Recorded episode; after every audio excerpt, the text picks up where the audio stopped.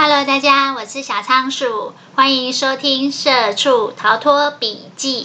这是一个有关自我成长及财务自由的节目，陪你一起关注你的人生，掌握你的命运。Hello，小仓鼠又来分享有声笔记了。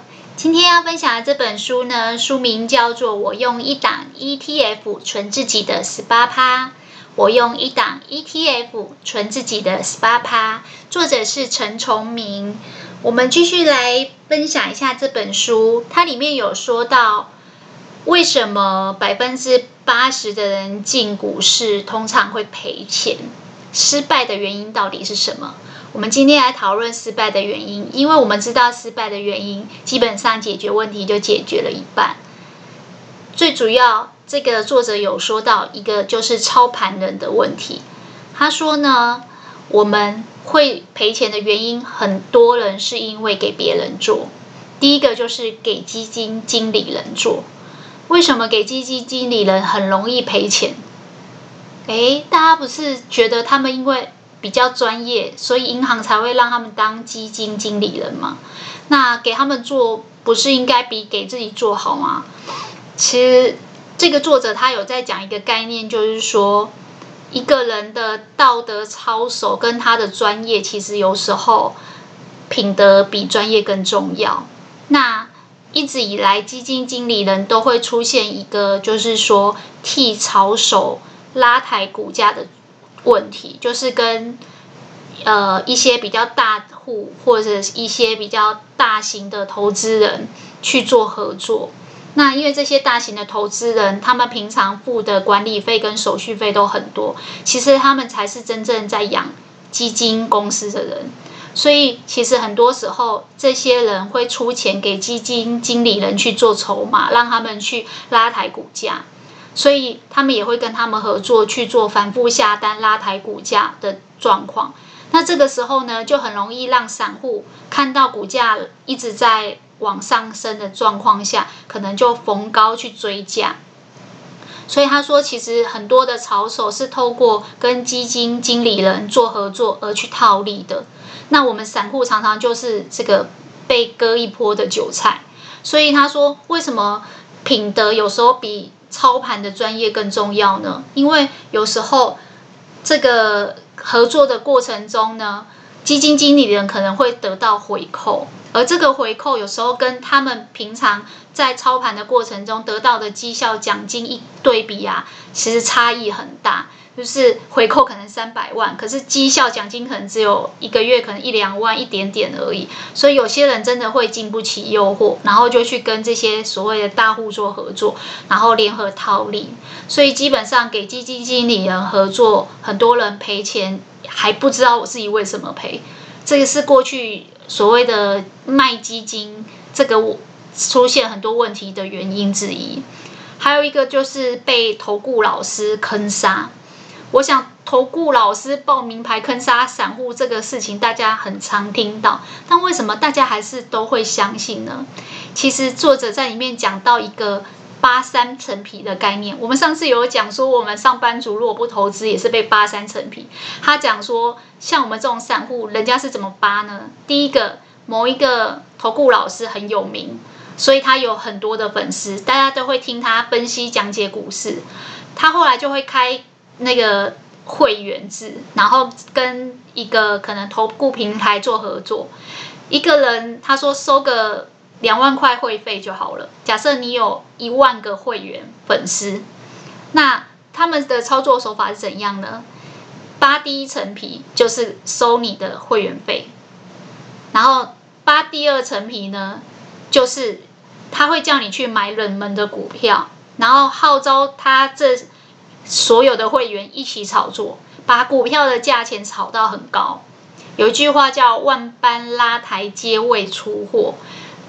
他一面在拉抬这个股价的过程中，他其实手上就有持股，然后他偷偷的在出清，所以这个老师偷偷的出清股票，这是扒第二层皮，因为他一定是在更低档的时候买，等到价钱拉高了，他见水位可以有价差、有资本利得，他就出清，所以这是扒我们这些散户第二层皮。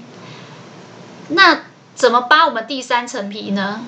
你知道坑杀散户，因为基本上散户非常信任这些老师是有原因的。呃，这个作者他是用举例的方式说，他如果成立一个会员制的一个投顾平台的话，要怎么去赚这个钱？那大家就会问说，那为什么每个人都会听你的话去买那个冷门的股票？他就说，因为你要够了解人性的话，你就会知道为什么这些投顾老师永远都可以坑杀得到散散户。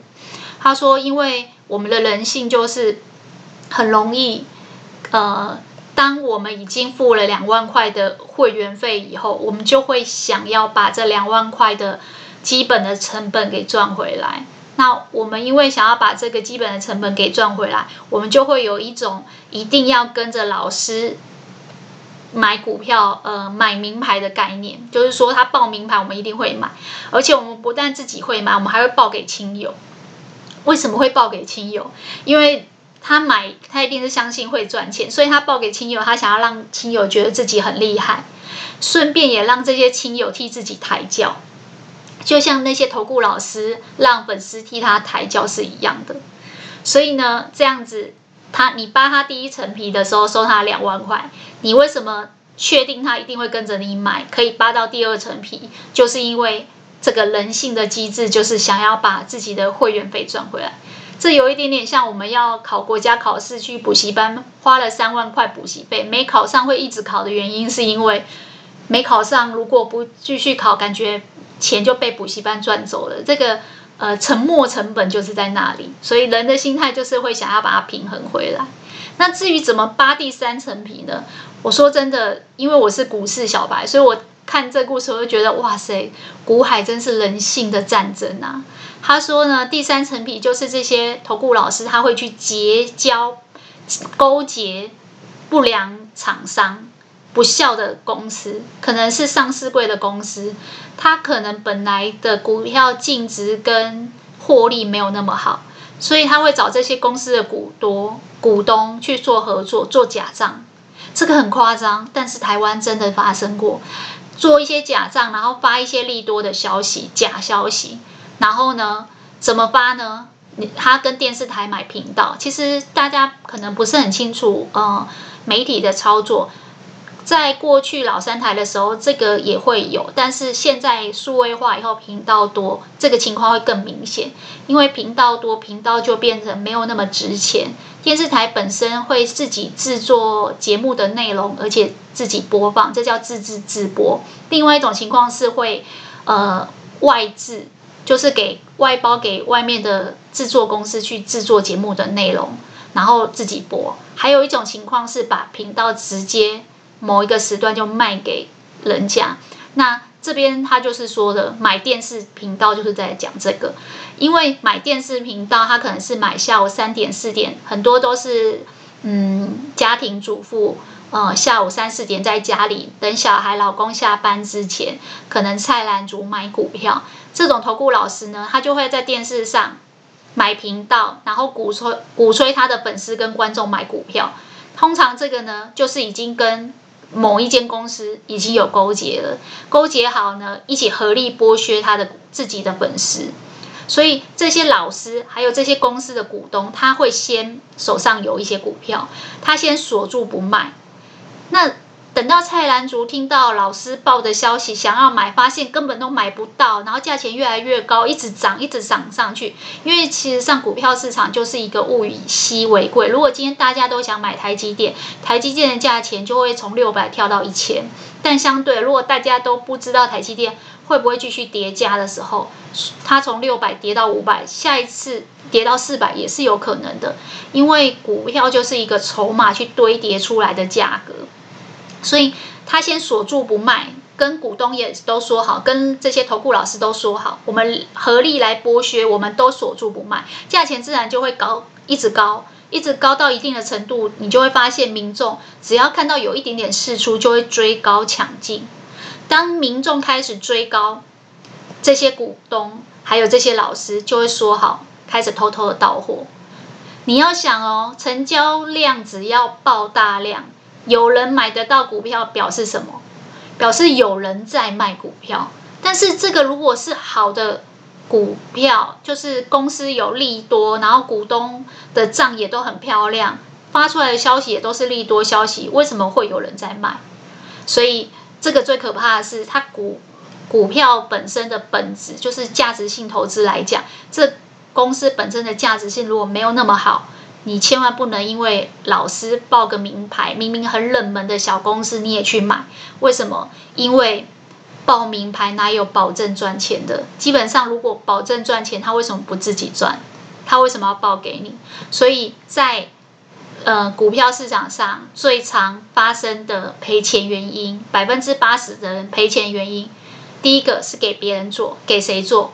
给基金经理人做，或是给投顾老师做。那这本书的作者的意思是说，所以基本上别人都不可靠，你要靠你自己。他建议大家要自己做，但是你知道自己做股票有一个很高的门槛。这也是为什么小仓鼠觉得要做股票之前，会先多买一些书来研究。事实上，我同时间看不止一个老师的书，因为我觉得防人之心不可无，每一个派别都听一听，然后自己再做判断。那他也有说到，的确，我们如果自己做，你至少要有时间，也要有那个能力去研究股票。但是他呢，就提供了一个比较相对比较。简单傻瓜投资的方法。这本书它的书名叫《我用一档 ETF 存自己的十八趴》，它里面的副标题叫做“用最聪明的傻瓜投资术累积财富”。它的概念就是用傻瓜的投资方法，很简单，嗯，大道至简的方法，可是却可以让你慢慢稳定的累积财富。那十八趴，我想大家都知道。在过去就是退休金，就是呃老师军公教的那个优惠利率有十八趴，不过那是很限定在某一区某一区间的那些人，并不是每个人都有办法有十八趴。我们现在把钱存在银行定存，大概只有一趴。所以呢，我觉得这个概念有一点像是呃用一档 ETF 去存自己的退休金的概念。那这个 ETF 要怎么存这个自己的退休金呢？其实我自己的感觉是找一个稳定有获利，但是不要大起大落的会比较好。所以这本书他所说的这一档 ETF，它是指零零五六。但我觉得大家看书有一句话叫“尽信书不如无书”，你可以参考它的标的物，但是我觉得最主要是抓住它累积财富的这个。心法，而不是完全一定要照着他的标的物或者是方法跟策略。最重要是把他这个心法吸收起来，就是为什么他会这样去布局他的股票，他为什么会用这种方式去累积他的财富，然后他觉得这是一个比较聪明但是又简易的方法。他在这边有说明了，零零五六基本上是截取台湾股票上面未来一年前三十名的绩优股，它在现金股利的殖利率比较高的，所以这一档呢也叫做高股息。那因为它有这个配息的机制呢，它可以让你的资金放进去有一个比较稳定的现金流。那它里面的股票因为有三十只，所以题材比较多，相对你的风险就比较分散。因为大家都知道，像一些科技股或是呃电子股，它基本上有时候波动很大，甚至有些是在卖什么元宇宙啊、未来啊、电动车啊，它的一些概念其实非常的空泛，会不会真的让你赚到钱？其实我们如果对产业不熟悉，就像刚才讲的。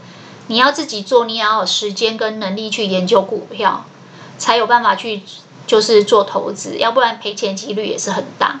那零零五六它比较像是一个综合型一篮子股票的概念，它基本上把这些个股的呃风险给分散掉。那接下来我们就来讨论我们今天的第二个主题，那就是如果自己做会不会也失败？如果自己做失败的可能性会是在哪里？既然我们已经知道不要给别人操盘，要自己操盘，可是自己操盘没有时间精力研究，或者是或者是自己做也会怕自己做了以后赔钱，那怎么办？他在这里有讲说，其实会失败是因为我们没有找到为什么失败的原因。简单来讲，就是我们要像人家说的“失败为成功之母”，我们要向这个母亲做学习，这样才能诞生一个全新新生的自己。所以，如果要进股市，像我这种股市小白，我的想法就是要先搞清楚坑大概有多少，才能累积出比较丰富的经验值，然后慢慢摸索，创造一套自己的生存法则。这边呢，作者有在讲一个概念，就是说，在股市里面最难的一件事情，就是知易行难。什么叫知易行难呢？就是因为股票是一个跟自己的战争，我们要对抗的是自己的欲望、自己的恐惧，还有内心的心魔。所以呢，他举一个例子说，比如说。我们大家都知道，买股票跟卖股票就是低买高卖就会赚，但是光是知道低买高卖，在实际执行的时候却是非常困难。比如说，像现在是二零零呃呃二零二二年，今年的股票的股市的状况是比较波动的。甚至有下修的危机，之前有乌俄的战争，然后后来又有 COVID-19，所以有很多人都知道，在理性来讲，逢低应该要持续加码，慢慢的减仓。当股票跌的越多，应该买越多。但是他说，这个是知道，但是执行上很困难，是因为我们的人性里面有恐惧。跟面临威胁跟危险的时候，想要逃跑的基本人性，所以我们人性的恐惧会让我们在股票跌很多的时候，更在意的是要不要先卖掉手上的持股。但是等到你一卖掉，你会发现你又被收割，尤其是像前一阵子这个台股的外资一直在。呃，卖出台股的状态，连台积电都从六百多一路跌到五百多。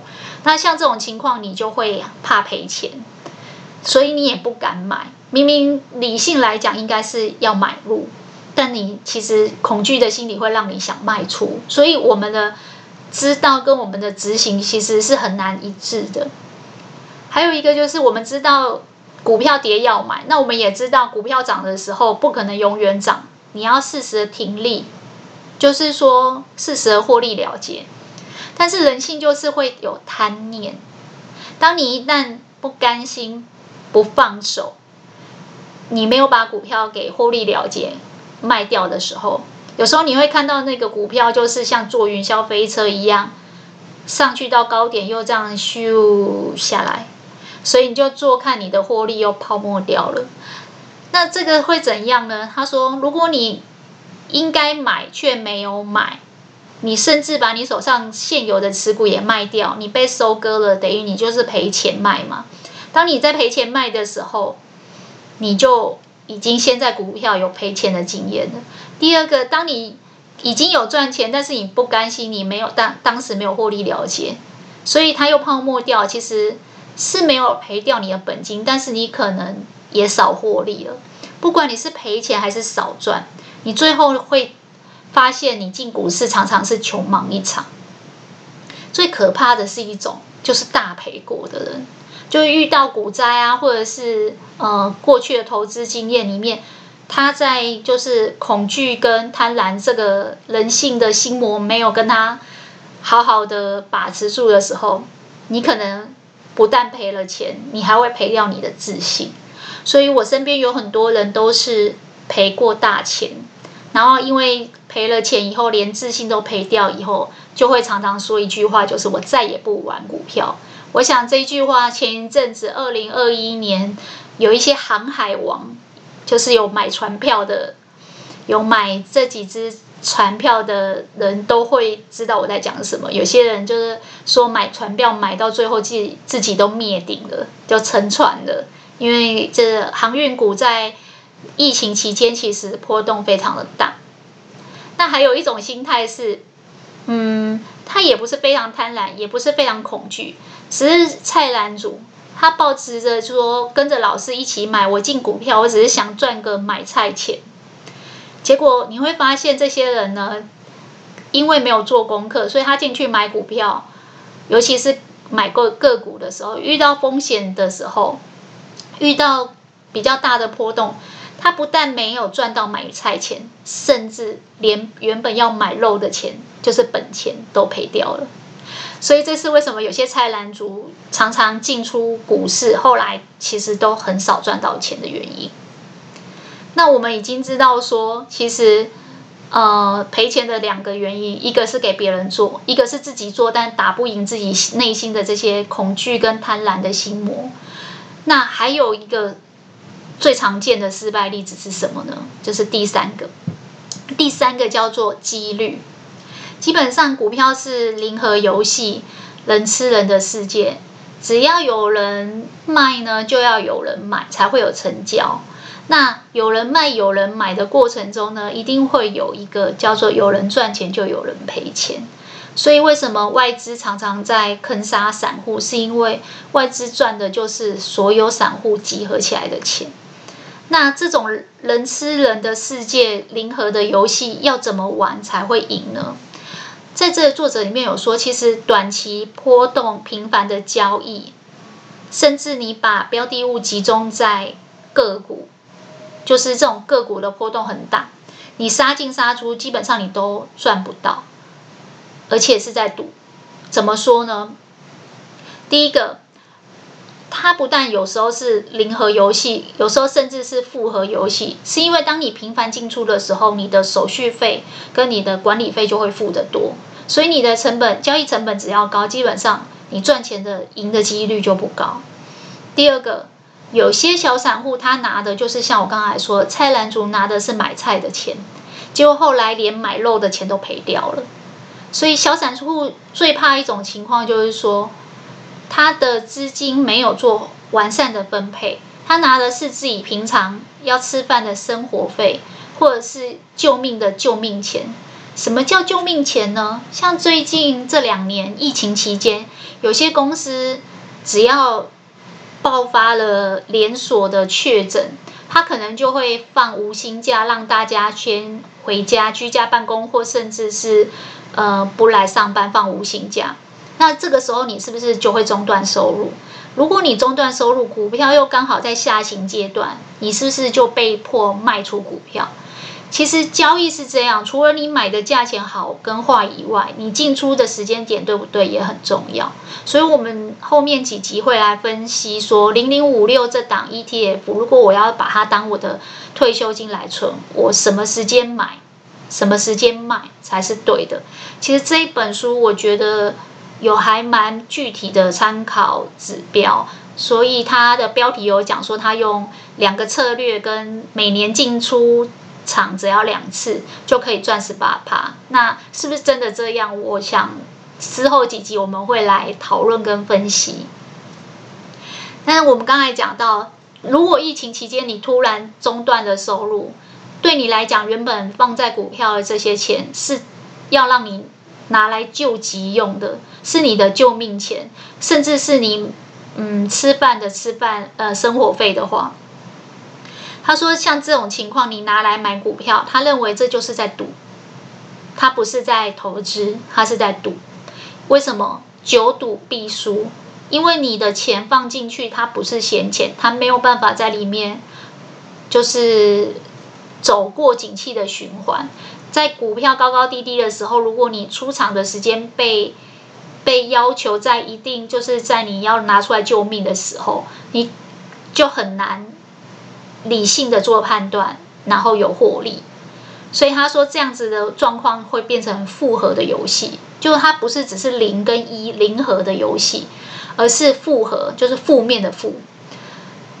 那要怎么玩才能让自己在股票里面是赚钱的？他说要玩，应该要玩正和的游戏，就是玩久了以后，你一定会获利。